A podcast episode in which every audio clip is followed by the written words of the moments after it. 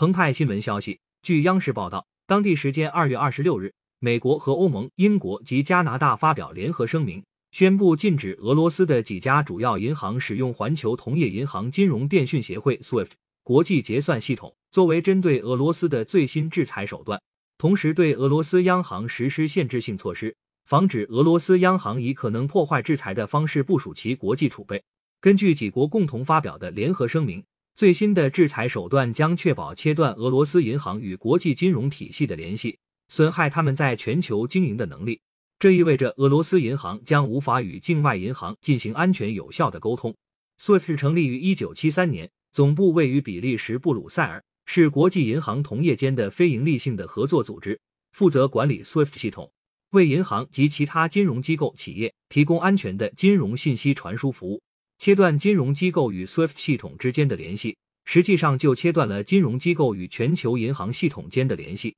如一家金融机构无法使用 SWIFT 系统，则其基本上无法进行跨境收付款，进而影响到国际贸易。值得注意的是。此次制裁只是将几家而不是全部俄罗斯银行踢出 SWIFT 系统。有分析认为，这意味着欧盟仍保持了从俄罗斯购买天然气的支付渠道。实际上，俄罗斯政府早已将脱离 SWIFT 系统作为一种假设。